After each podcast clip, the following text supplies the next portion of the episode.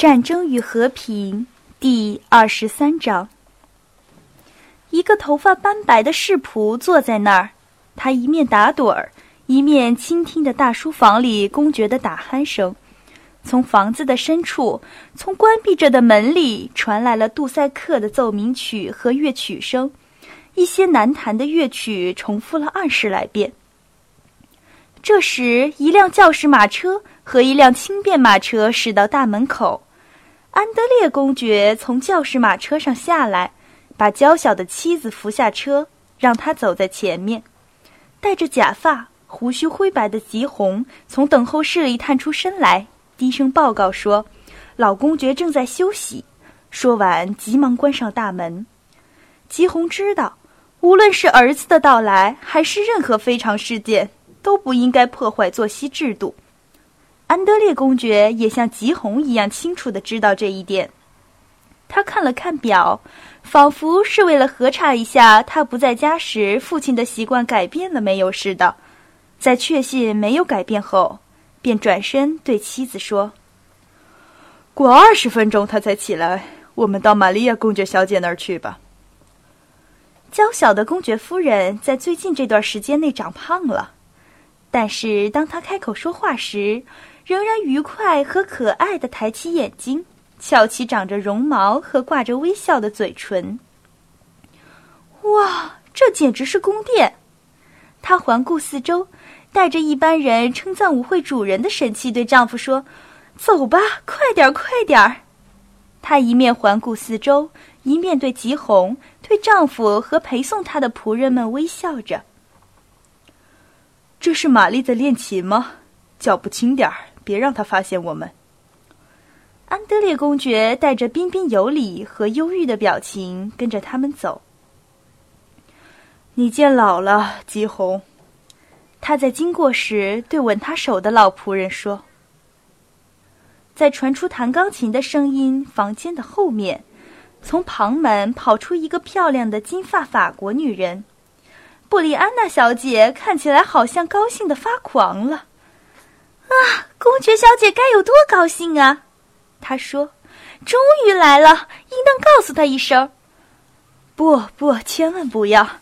您是布里安娜小姐吧？您是我的小姑的朋友，我已经知道您了。公爵夫人说：“与她亲吻。”她没有料到我们今天来吧？他们走到休息室门边，从里面传出一次又一次重复弹奏的乐句声。安德烈公爵站住了，皱了皱眉头，好像在等待某种不愉快的事儿似的。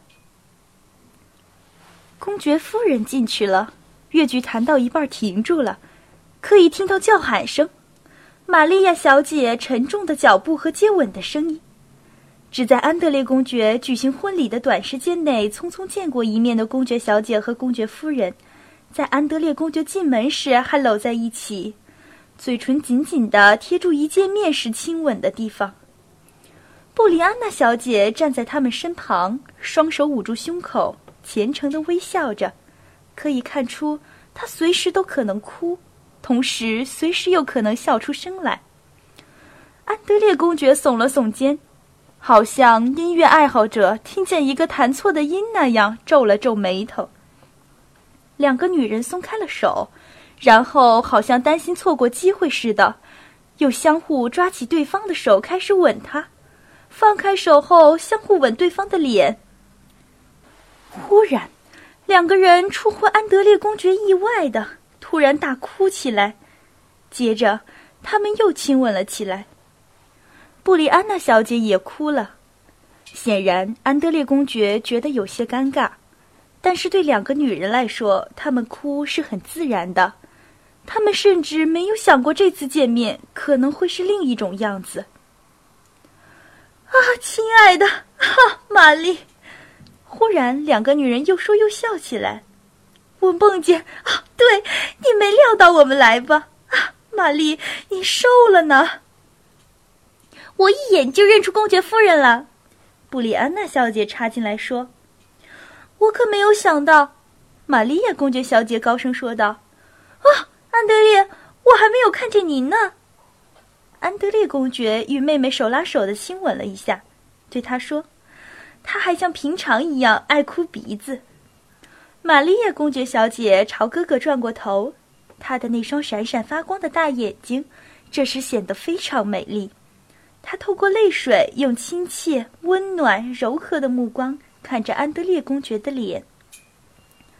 公爵夫人不停地说着话，长着绒毛的短短的上嘴唇不时飞快的下落，碰到粉红的下嘴唇上需要碰到的地方，脸上又绽出微笑，露出雪白的牙齿，眼睛闪闪发光。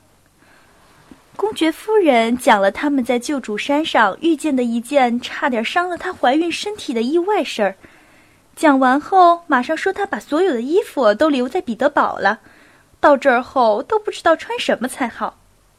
说安德烈公爵完全变了，说基蒂奥祖佐娃嫁给一个老头子，说玛利亚公爵小姐会有一个真正的求婚人，不过这件事儿得以后再谈。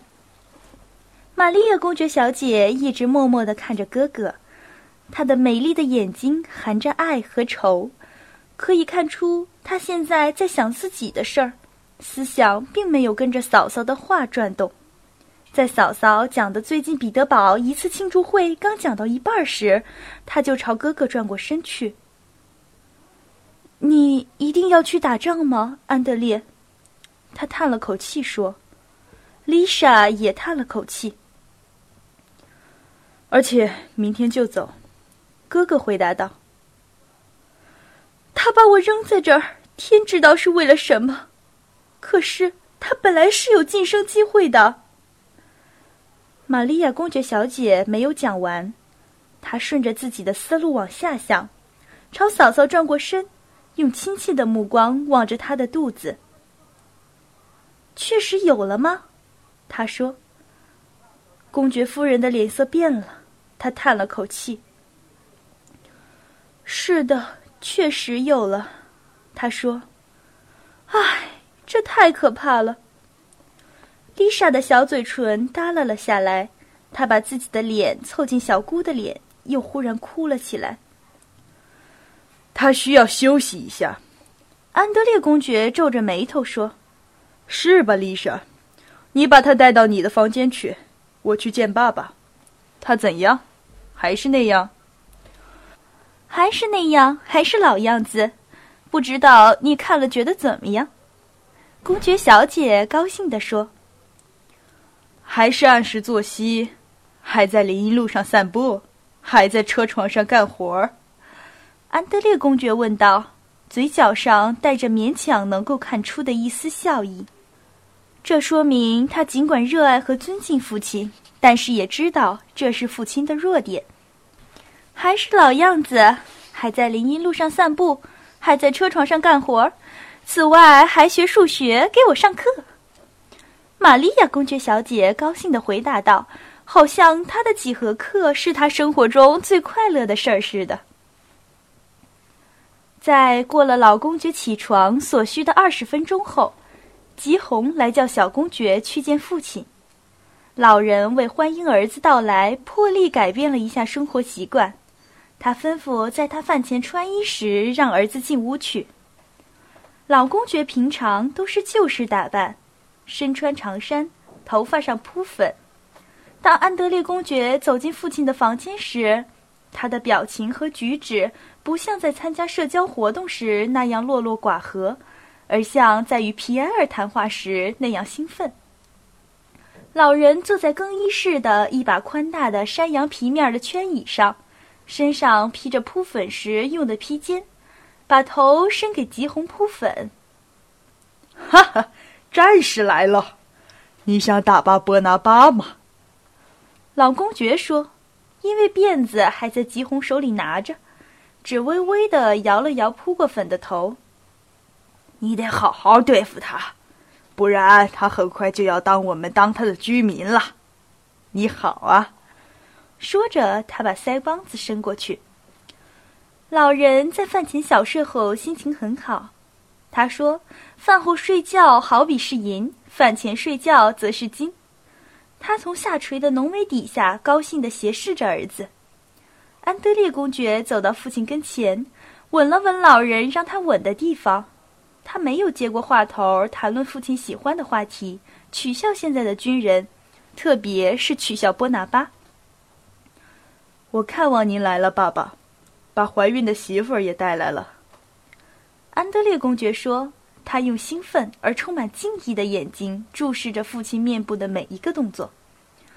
您身体还好吗？孩子，只有傻瓜和浪荡公子才会生病，你是知道我的。我从早忙到晚，生活上有节制，身体也就好了。哦，谢天谢地，感谢上帝！